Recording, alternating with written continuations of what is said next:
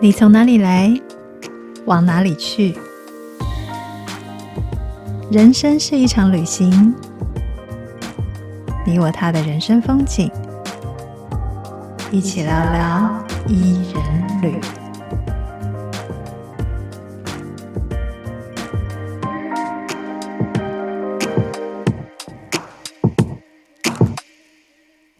Hello，大家好，欢迎收听伊人旅聊聊吧，我是依依。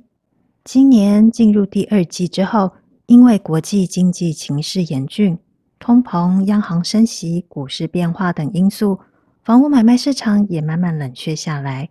有人说打房措施奏效，但对不少想拥有自己一个家的人来说，似乎变得更加辛苦了。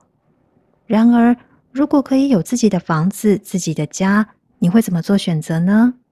我将近二十年前读过一本书《家屋自我的一面镜子》，作者写道。数代以前，大多数人可能从祖父母或双亲那儿继承了房子，要不然就是随着边境的扩展而迁徙。如今，我们则探视新建完毕的成屋，再从中挑选租或买的家。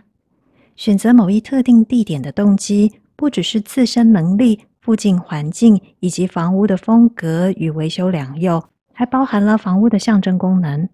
这里是否能表达我们所希望传递的社会身份认同呢？我们越来越自我意识到，家即为沟通与表达的工具。邻居、访客与我们本身都是该项沟通的预期接收者。听到这里，各位听众是否有想到，住在蛋黄区好像就能令人羡慕，住在蛋白区的人似乎经常灰头土脸？跟长城的通勤拼搏令人同情。买房常常与结婚或同居有关。你曾有过和伴侣或家人争执屋内摆设或房间分配的问题吗？同样一本书的作者写道：结婚或决定与伴侣同居会引发很多潜在冲突的议题，同时一些关乎隐私、领土、自我表达等几乎不为意识察觉到的价值观都会一一浮上台面。对某些人而言，比起直接面对问题，斤斤计较室内装潢或房间使用权是比较不具威胁性的。这段话说的真令人有感。这一集的受访来宾是我认识多年的好友 Fina。从通讯业到现在的房屋代销业，她总是第一线接触消费者。从手机如何使用的三 C 问题，到房子怎么选择的人生大事。Fina 看到了好多因为不同个性、不同家庭背景等因素交织而成的人生故事，当然包括转移到销售人员身上的情绪。我不禁佩服他承受这么多挑战，也对服务业的前线人员深表感谢。家屋自我的一面镜子书中所写到的，其实菲娜在从业过程中经常真实体验。当多数人都在寻觅自己安身的家，但你是否已经清楚了解自己的内心需求，或是同住者的需求，以及彼此的价值观了呢？愿大家都有自己安全、安心、有幸福感的窝。我们今天的题目就是寻觅安身的家。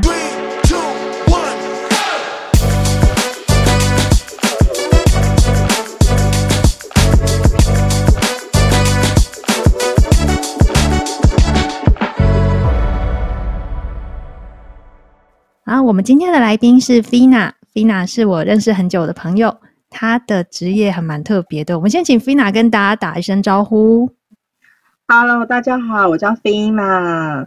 Fina 那个听起来很害羞，但其实不是，要不要自我介绍一下？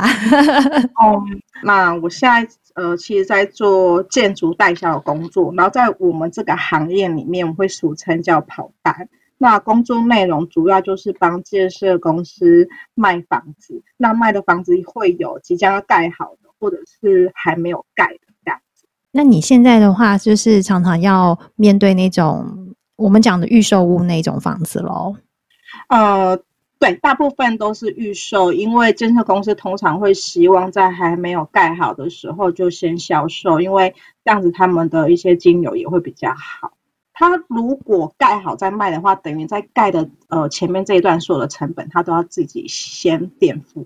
但如果它是预售阶段的话，前面可以先跟消费者收两成的，就是类似头期款，那它的金流会比较舒缓。这样哦，原来是这样子，所以有代销。因为因为我有时候也蛮好奇的，就是有一些已经盖好的房子，会变成那种什么永庆房屋、新义房屋，他们就直接挂牌子要帮人家卖了。呃，新义房屋啊，像呃，我们都算房屋销售工作嘛。那主要其实会分两个类别，一个当然就是我们比较常在路边看到的，呃，新义房屋啊、永庆啊，他们是属于中介。那中介他们的话，就是会比较呃区域性，比如说他在卖大安区，可能他会针对大安区的某一个呃金华国中这个区域的的房子、中古屋或者是新成屋去销售。但如果是代销的话，我们就是只针对单一个个案，就是我们只卖现在正在销售的这个房子，所以呃性性质有点像，可是工作内容会有比较大的差异。他们是针对整个区域的，然后你们是针对一个建案一个建案的。对对，我们就是都很摆个案，就嗯比较大的差异可能是他们会需要去知道说哦这房子。呃，多久啦？然后呃，这个屋主他要卖多少钱啊？然后那你想要买多少？那如果说是像我们代销，因为其实房子都还没有盖好，客人也都还没有看到，那变成就是你要呃有一定的能力跟专业知识去跟客人介绍说，哦，我这个房子要挖多深啊？到时候要盖多高啊？你们家的污水管在哪里啊？你们家瓦斯管在哪里？然后房子的格局怎么样啊？哪边会有承重墙啊？等等。之类的细节，在代销这个层面会需要了解的比较仔细。嗯，消费者去看房子的时候，因为它是一个还没有盖好的状态嘛。对。那你们代销除了要把很详细的资讯告诉他们之外，你嗯，在透过说的时候，要让他们就能够叫做感同身受嘛，就是能够 从你提供的资讯里面，他就有一个完整的房子已经出现在他面前了耶。嗯。对，其实我们常常都会形容自己的工作很像是造梦人，因为房子都还没有盖，然后我们最常做的事情就是带客人去看基地，然后告诉他说，你家以后就在这，大门会开在这儿，然后车子从这边进出。对，所以呃，我们就是要很懂得如何造一个梦。那当然啦，就是广告公司这边。比较好的状态的都会呃盖一些样品屋啊，然后给你一种很温馨的感觉。那我们也会引导客人，就是坐在客厅的沙发上，告诉他说：“你看，这就是你家，你以后你儿子在旁边这样子父慈子孝的，然后很有地 宫。”对，那他就、嗯、就是要让他一直感受，哎，对，这是我家哦，我以后我家会长这样。对，我这边可以放冰箱，我这边可以放中岛，我可以在呃哪边放个酒柜。等等之类，用这样子的方式去呃帮助你销售，这样啊、哦，所以样品屋其实蛮重要的。嗯，对。可是事实上，现在有很多建案也不太做样品屋，因为样品屋其实蛮花钱的，就是会看每个案，嗯、对，还是要看每个个案的销售的情况。像我那天去我朋友卖的案子啊，他们的样品屋还没做好就已经卖完了，是他们要做。那个是地点太好还是怎么样？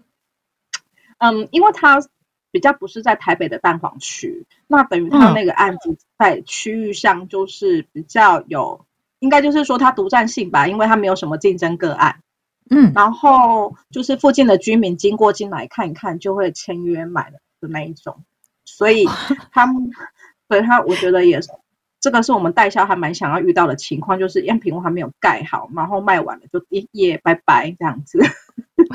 对，连样品屋都还没有盖完，而且还是附近的人可能散步经过就买的那一种。对对对，对，他们那个案子，我听我朋友跟我分享的状况就是这样，嗯，所以他也觉得有点出乎他预期，因为我们一直都在比较市中心的地方销售，其实客人的选择性啊、比较啊都会相对的多。有时候你讲的舌灿莲花。然后可能就觉得，他们谢谢你的介绍，那我回家再考虑一下。诶，那我很好奇啊，像这些客人，他们通常在找一个自己的家的时候，或者是呃，当然可能人家说现在打房，有些人可能是在做投资啦。可是他们最在意的是哪一些点呢？啊？在去看你们的介绍的时候，通常会跟你们提哪些问题？嗯，如果说以一个就是综合性的问题的话，大部分还是会在意总价，就是这个价格到底他能不能够负担。那其实大部分的消费者其实症状都一样啦，就是想要付 Toyota 的钱买宾士的车啦。所以就是你要如何在这个过程当中去达到一个共识，或者是说让客户知道说，对，就是有理想而美好嘛。那我也觉得很伟大。可是目前我们的能力大概就是这样子，是不是我们能够先求有再求好？就是观念上的沟通会比较重要。那有的客人听得下去，有的客人就会觉得说不，你不懂。然后他就走了，所以说可能价钱价钱是比较普遍会被在意的问题。呃，对，因为其实哈、哦，房屋这个东西呀、啊，它不像说我去买一只手机，或者说我去买个包包，它是一次性的消费，可能下个月账单来就结束了这一回合。那如果你有卡许那些，当然做例外。那不像说你买汽车，呃，maybe 好了，我让你分期贷款个五年七年，那也不是什么很了不起的事。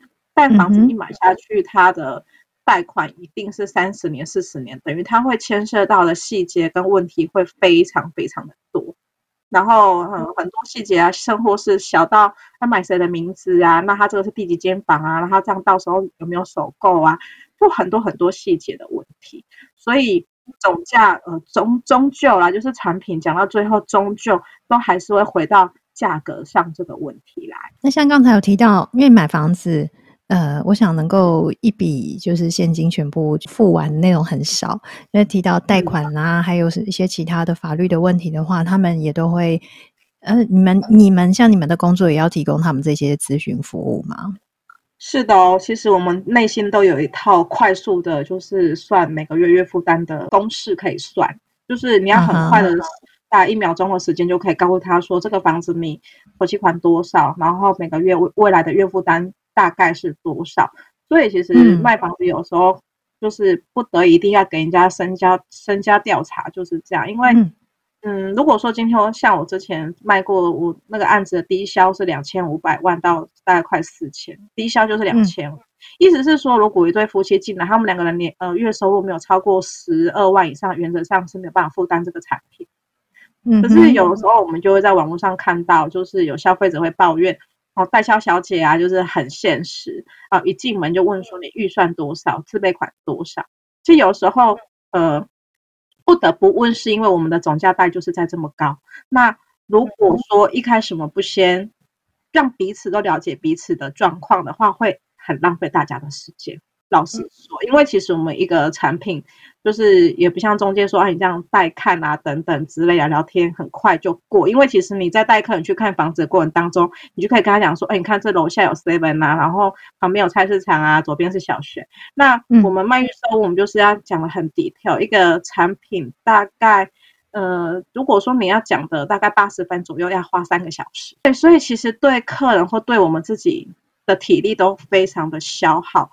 那如果又假日，我们平均一个小姐大家都要接五个客人左右，哎，对，所以就会比较有这种不得已的情况，可能有时候比较高总价的产品，他们不得不在门口先做一个最基本的筛选，但当然有的客人就会很 care，就会觉得不舒服。嗯，不过换个角度想，你们可能也是已经帮他们先算好了，因为如果他们可能之后也无力负担的话。或许这个这个产品，这个房子也可能不是适合他们现阶段的一个经济考量。因为像我自己买房子，我以前是我都说那个是我的我的存款叫做我的米缸这样子，或者时不时就看一下我的米缸有多少米，然后就是真的可以了。而且因为我是自己买房，我没有靠家里，所以就会省吃俭用把米存起来，然后是在买自己想要的一个窝这样子。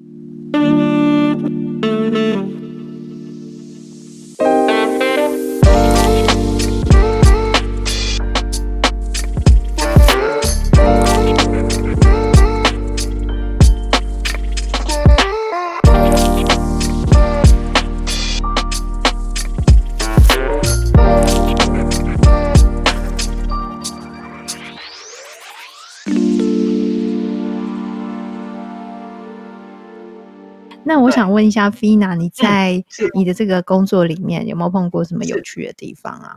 其实我还蛮喜欢做跟人就是互动的工作，我一直来都在做跟人互动的工作。我觉得这个工作可以让我觉得一直看能够一直做下去，有一个很大的有趣的地方是，因为刚刚我们有聊到买房子，其实它的总价很高，那它需要考量到的细节会很多，所以其实你会听到非常多非常多不同的故事。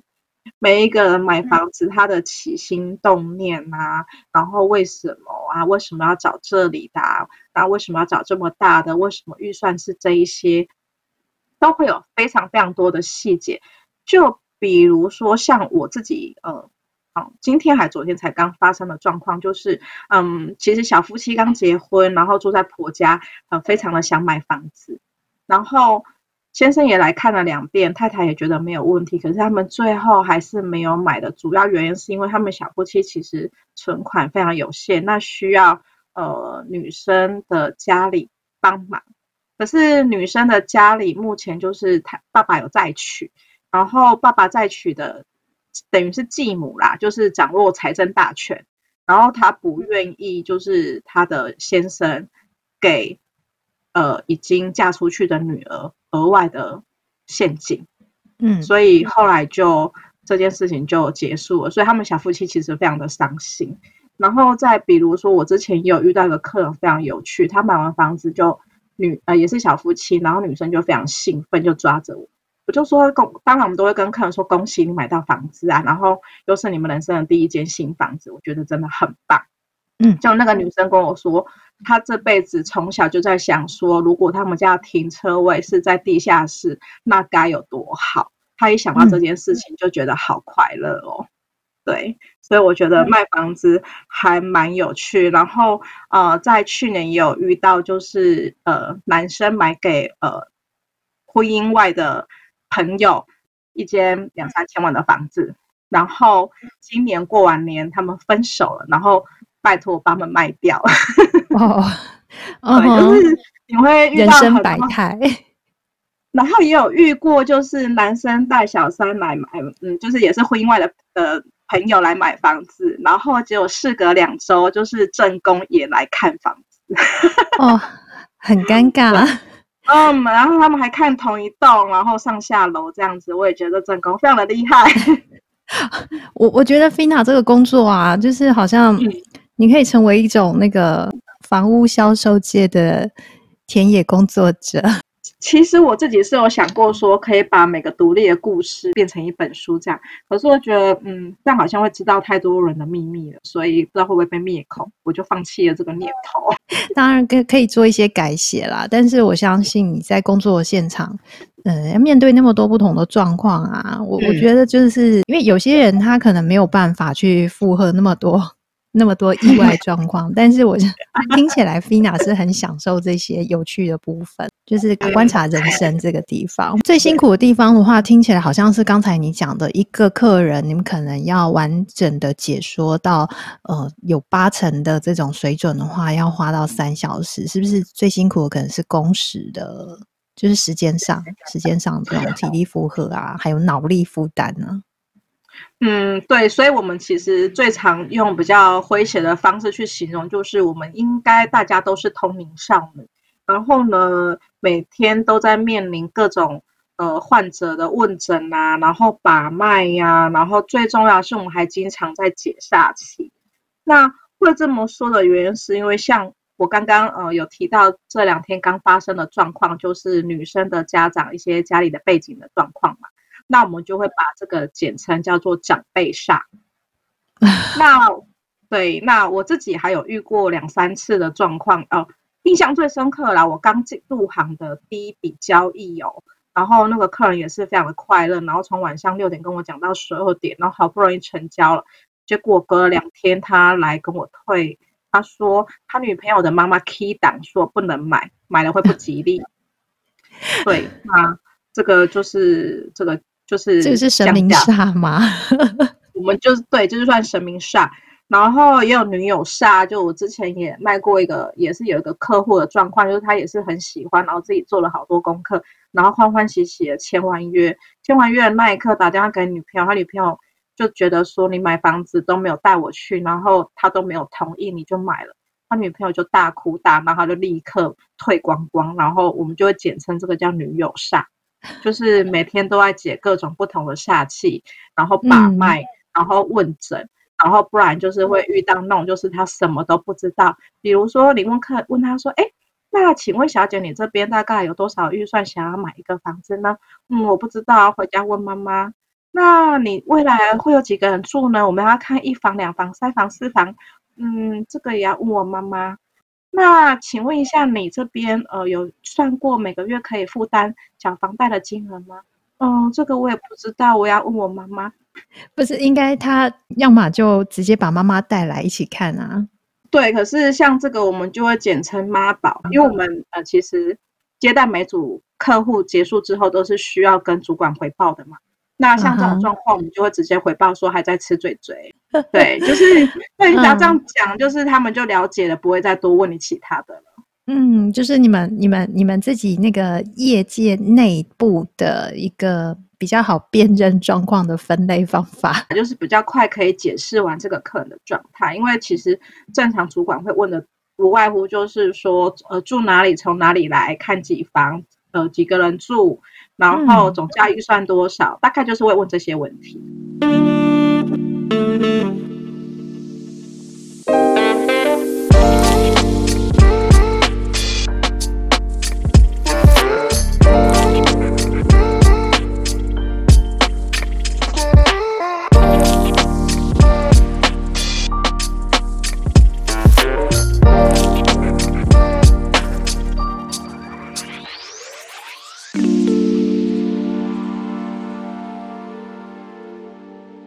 你刚才提到一个，就是说几个人住嘛，因为这个其实也是我们在找房子的时候蛮大的一个考量，就是因为我们可能会设想到未来，呃，我可能是不是还是继继续自己一个人住呢？或者我可能两个人住，或者是可能还要呃要照顾老小，就是又在做更多的人出现。那呃，以你在销售房子的经验里面呢、啊？嗯，你看，你你觉得目前大家看房子的大概都是看几房是比较普遍的？目前的市场刚性需求还是会落在二至三房，那平数全装会落在二十到三十五之间，就是在网上也会有一个总价带的考量，因为其实内政部我做过研究嘛，就是目前新北市能够接受的总价上限就是两千万，然后台北市就是两千五百万。所以也会考量到这样总价的负担，所以目前大部分市场能够最快被销售完毕，也被最需要的还是会是在二至三房。二至三房的话，听起来可能就是两到四人居住。对，没错，差不多就是这样子的居住人口。哦，大概，大概还是一个小家庭的一个规格。对，或者是现在我们也遇过很多。嗯，四十岁左右的夫妻，他们也没有生育计划，那他们也会朝这样子的方向，就是去找。嗯、然后还有另外一个部分是，可能大家比较没有想到的，就是其实现在很多长辈也在为自己准备退休宅。那下了子女成家立业之后，也不太喜欢三代同堂，媳妇更不愿意跟公婆住，所以其实现在有很多长辈会出来找未来退休，就是有一个比较舒适的居住空间的产品。嗯，那这种退休宅啊，大概是怎么样的一种规格呢？其实他们跟现在年轻人看的房型大小基本上就差不多，欸，哎，只是就是非常有趣的一点哦，他们也会希望说交通不要太不方便，因为会考虑到未来自己如果老了，是不是有就医需求，然后可以不在不麻烦子女接送的情况之下，自己可以搭乘大众运输去就医。然后他们也会觉得，就是可能也不用太大间，甚至我有遇过几几对夫妻，他们也是看大概二十平以内那种小小，因为扣完公司里面也剩十来平也是看小小、嗯、看小小的房子，就觉得嗯，附近的环居住环境如果还不错，然后社区的公共设施也都还算丰富，他们就觉得这样子的大小就可以接受，跟年轻的新婚夫妻看的大小其实也差不多。哦，所以其实退休宅的考量跟青壮年在找房子没有差别太大。对，其实是这样子没有错。哦，因为像那个现在还蛮多，因为像内政部的资料显示，现在一人宅就是一个人居住也蛮蛮多的。嗯、那你有碰过这样的客户吗？有啊，非常多。像呃，我上个礼拜啊卖了一个房子，他就是一个单身的男生，大概是三十八岁还是四十岁，忘记了，反正就差不多那年纪。我因为我们都会问说，哎，那你预计几个人住啊？嗯、然后他就跟你说，我目前是一个人住，嗯、然后呢，我。要先买完房子之后再找女朋友，然后之后才会结婚。之后再、嗯、听起来很有计划。对，做了很多功课，然后看了很多 YouTuber、嗯。那中间我在跟他沟通的过程当中啊，他还跟我说：“哎，为什么会有这个？这个 YouTube YouTube 没有教呢？哦、这个是有的吗？”嗯、然后我还开玩笑跟他说：“那 YouTube 没有教，你就要开一集教大家，这个每个案子都会有哦。” 嗯、哦，那他这是他是很认真做功课的啦，就是、所以就一直在看 YouTube 上面介绍。对，他就是真的对很多 study，但是现在其实独居人口，我觉得还蛮多的、欸，哎，是真的蛮多的。像我们自己身边，包括我自己，也都是独居啊。那那他们嗯、呃，在就是以独居的人在看房子的话，也是看差不多大小的平数吗？嗯，其实哈，我觉得独居的好处就是他只要。嗯，他比较没有说一定要多大的空间，就比如说，可能我我们是一呃一对夫妻跟一个单身或者他自己住的一个人来说，他去做考空间考量会不大一样。就比如说，好，如果我自己住，我买一个小两房，那我可能一个房间就是很单纯的休息的地方，就是一个卧室。嗯、那另外一个房间，我可以做更衣室，我可以做起居室，我可以做书房。Anyway，这个第二个房间我有很多的弹性可利用。但如果说我今天的居住人口是两个人以上，嗯、那变成说我两个房间就是一定都要能够放得下床啊、嗯、衣柜啊等等之类的，在空间上的排挤上，我觉得会比较有影响。嗯、不然其实其他的部分，单身人大概也都会看两房左右，嗯、就会希望说如果有长辈来或者是朋友来家里玩，有一个弹性的空间可以使用。就是对，嗯，可能。呃，在单身的人在选屋的时候，也是朝可能会有两个房间，啊，反正就是可以做弹性运用的空间这样子。对对对，就是它不一定要到三房，它、嗯、其实呃做一大房一厅它也可以，因为它没有非得要硬隔出那个空间出来，嗯、就是没有非隔不可的理由。就是像我们有遇过客人，他就买两房啊，那因为他是他一个人嘛，然后他的。呃，他的另外一半也不会来住他家，嗯、所以他就直接把他的房子改成就是一大房，嗯、然后一厅这样子。那他的房间就那可是市场上像这样子的房子多吗？现在其实比以前多更多，哦，超级无敌多的。像我自己现在在销售的产品也是啊，我们十五平其实也就做小量，哦。因为我记得好多年前有一度就是很流行那个小套房，然后让人家做投资什么的。嗯、但是后来好像又不鼓励这种房子，所以那种小套房就很难贷款，然后就这种房子就比较少。现在又又比较普遍了嘛。啊、呃，其实你刚刚讲到一个比较关键的因素是贷款，就是银行在建呃在建价的时候，权状小于十五平的话，比较没有办法完整贷款到八成或到八五成。哦、所以现在的不管是套房啊、小两房啊，反正不管他怎么讲啊，就是还是看权状坪数。所以现在大家都会规划在十五点零二，OK，就是十，就是权 状的权状上面的那个坪数，只要超过十五平，就比较。嗯，是是是，所以都会让它微微的增加一点点，对，到零二零三呐，这样子就可以了。对，其实玄机在平数，不是政府不鼓励哦。我之前在板桥卖一个案子，我们那个社区光十五平的套房大概就有四百，都是十五点多这样子的。嗯，十五点多，它点比较多啊，点七多啦。嗯，比较比较比较有礼貌，点的比较多。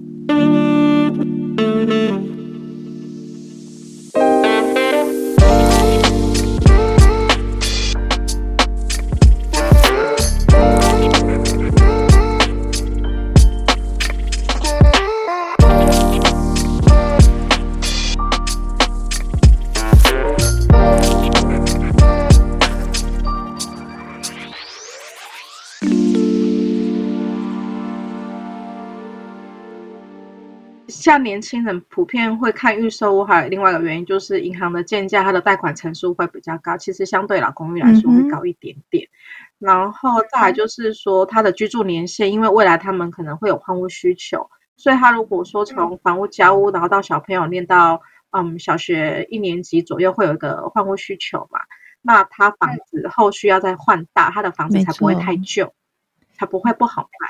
对，大概是这样子的、嗯、没错，嗯，当初因为我公寓比较买得起，那现在其实也会考虑到说，诶，未来想要换房子，我还真不知道该怎么办。不会啦，其实，哎，我给你一个小建议哦，嗯、因为我朋友最近也也因为预算的关系买了一个老公寓，但是他的那个房呃前前屋主啊蛮有心的，把房子装潢的非常的漂亮哎、欸，嗯、就是嗯，就是像我们这种年纪一样买房子，预算又有限，因为其实我觉得现在要存头期款真的蛮辛苦。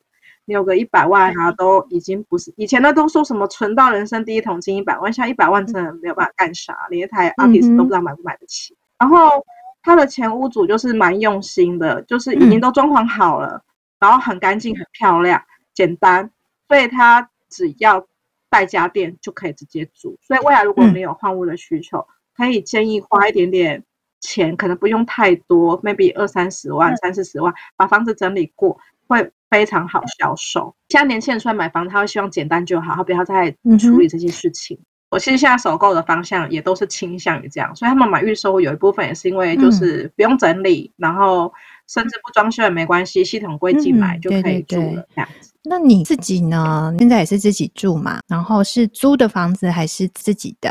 现在的房子也是租的，嗯、因为其实我也算北漂青年。好，那北漂青年有想要在 台北也？之后有可能有属于自己的家吗？嗯，其实这个问题我自己有想过，但是我就想起我国中同学，他也在上海工作。有一天我们在聊这件事，总而言之，他跟我说：“嗯、你你人在哪里，家就在哪里。”所以我后来被他这句话说服了，我就觉得说，呃，不管你住在什么地方，就是你都要让自己觉得这个是你的家，然后布置成你想要的样子。然后，其实我小时候很向往住在别墅，然后我做梦都会梦到说，我住在一个有大庭园呐、啊，然后有一个小池塘的别墅里面。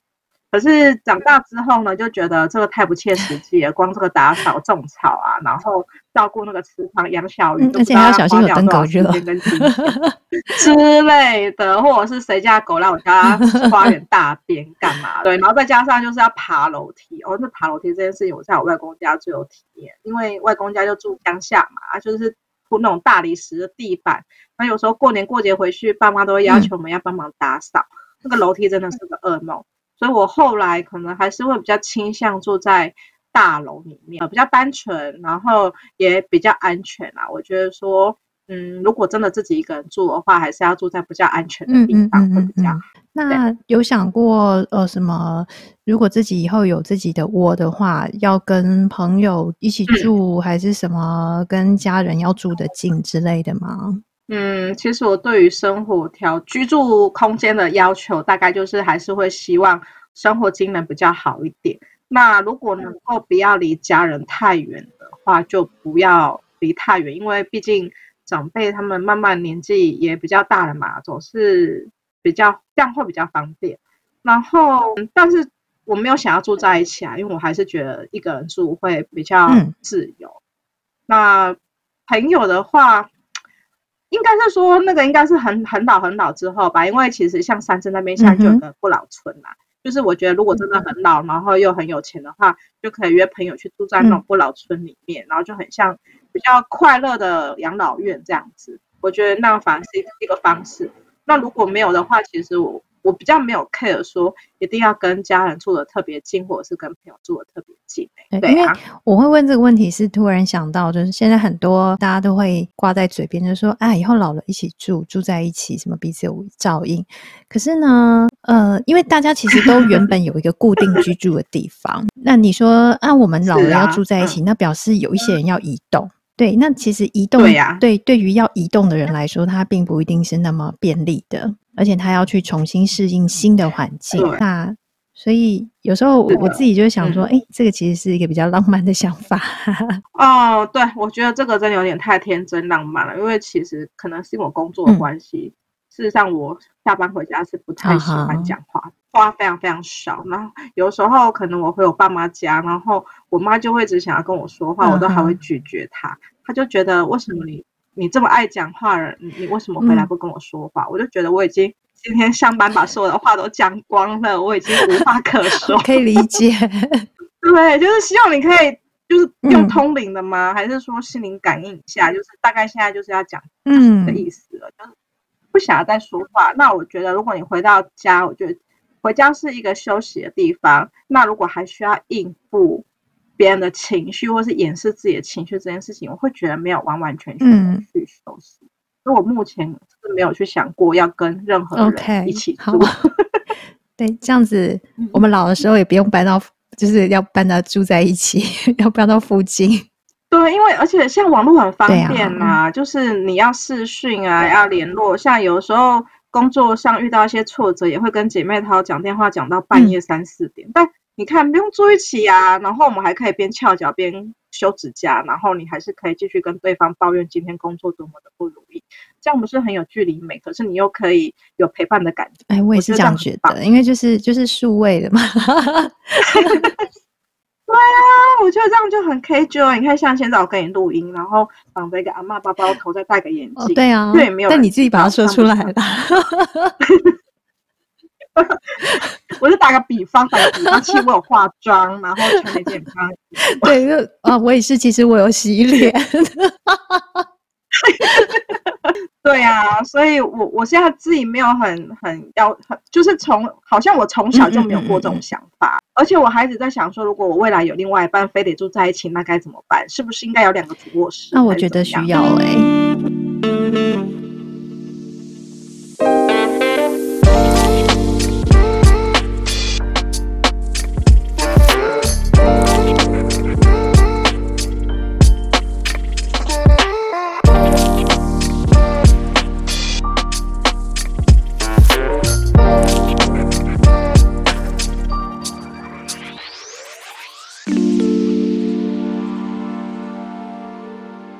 觉得去尊重彼此的 me time 这件事情很重要，嗯、所以为什么我们现在卖的房子会有那种就是很小的两房啊，很小的三房？我觉得不管如何，那道门关起来，那个空间就是属于你自己的。这件事情对每个人而言，应该都是非常重要。嗯，所以我觉得蛮有趣的，就是因为你现在工作是造梦者嘛，嗯，然后对，要提供人家一个 对家的想象。其实每天在这种啊很多挑战情况下，你回到自己的生活里的时候，其实你会希望是拥有自己时间多一点的。所以你自己对于家的想象，可能跟你告诉别人的那个家的想象，其实有一点点落差哈。那当然不一样，就是一个。